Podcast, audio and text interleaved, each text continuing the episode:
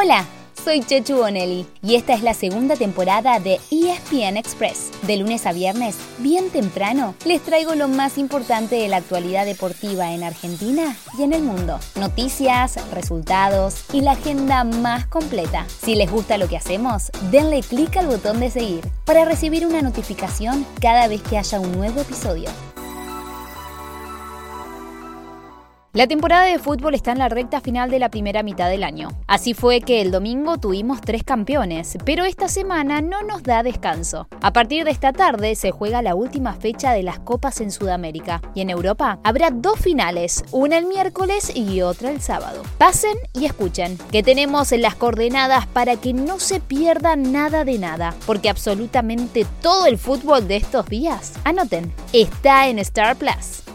Empecemos por nuestro continente, ya que esta semana se sabrá quiénes clasifican a octavos de final de las dos copas. Por la Libertadores, hoy hay un choque imperdible entre dos argentinos, Vélez y Estudiantes, desde las 7 y cuarto en Liniers. El Fortín tiene que ganar y esperar que no lo haga Bragantino, que enfrenta a Nacional en Uruguay. Y en caso de que los dos sumen de a 3, entonces Vélez necesita hacerlo por una diferencia de dos o más goles que los brasileños. El pincha no tiene ningún apuro ya que se aseguró terminar primero en el grupo. Igual está Talleres, que a las 21.30 visita en Chile a Universidad Católica. La T también clasificó, pero en segundo puesto, detrás de Flamengo. El miércoles será el turno de River y de Colón, ambos ya clasificados, y el jueves se la juega Boca. El Geneise un poco más aliviado tras quedarse con la Copa de la Liga necesita una victoria para meterse en octavos.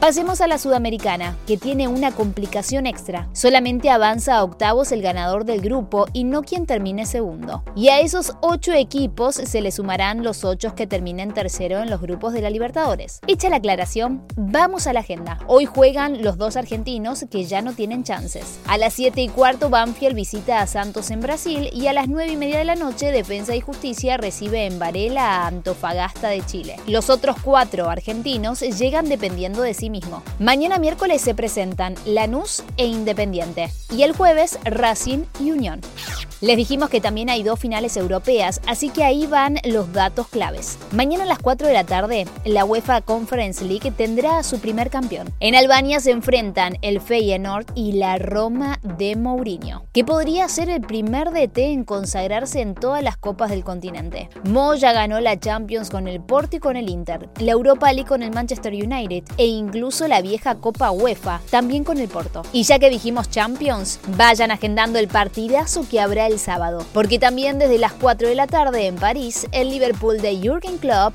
y el Real Madrid de Carlo Ancelotti irán por la orejona. Si con el fútbol no les alcanza, todas las noches hay NBA por ESPN y por Star Plus. Se están jugando las finales de conferencia, un día el este y otro el oeste, sin pausa ni descanso. Hoy a las 10 de la noche, Golden State Warriors se puede cerrar barriendo 4 a 0 a los Dallas Mavericks. Pero si no lo consigue, la serie seguiría jueves y sábado. En el este las cosas parecen más parejas. Siempre a las 9 y media juegan Miami Heat y Boston Celtics. Mañana miércoles, el viernes y el domingo. Si a la tarde y a la noche tienen programa completo entre el fútbol y la NBA, entonces en el turno mañana no se pueden perder el mejor tenis, porque el domingo comenzó Roland Garros, el segundo gran slam del año. Ayer, por ejemplo, debutaron ganando muy pero muy fácil tanto Rafael Nadal como Novak Djokovic. Y entre los argentinos se pasaron la primera ronda Sebastián Baez y Pedro Cachín, pero se despidieron Santiago Rodríguez Taberna, Francisco Cerúndolo y Tomás Echeverry. Hoy a las 6 de la mañana será el turno de Facundo Bagnis y los dos Fedes, Coria y Delbonis. Y en segunda ronda ya esperan Diego Schwartzman y Camilo Carabelli. Y para cerrar les dejamos un dato impresionante de Rafa, el rey de París con 13 títulos. Al ganar ayer, ahora es quien tiene la máxima cantidad de victorias en un único torneo de Grand Slam. Llegó a 106 en Roland Garros, superando las 105 de Roger Federer en Wimbledon. Así llegamos al final de nuestro episodio de hoy. Soy Chechu Bonelli y de lunes a viernes, al comenzar el día, les cuento lo que pasó y lo que se viene en el mundo del deporte. Los espero en el próximo episodio con mucho más ESPN Express.